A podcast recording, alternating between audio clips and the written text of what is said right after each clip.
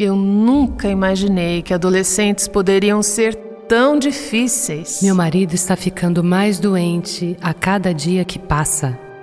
Ao longo dos anos, eu tenho observado mulheres passando por situações incrivelmente difíceis e complexas. Houve outra rodada de demissões e dessa vez não escapamos. Aquelas lembranças ficam voltando eu descobri que em toda e qualquer circunstância o problema verdadeiro é este. Será que eu vou me render à vontade e ao propósito de Deus em minha vida? Se você está no meio de uma daquelas situações difíceis, deixe-me lembrá-la que Jesus foi convidado a beber uma taça amarga, cheia de todo o pecado mais vil desse mundo.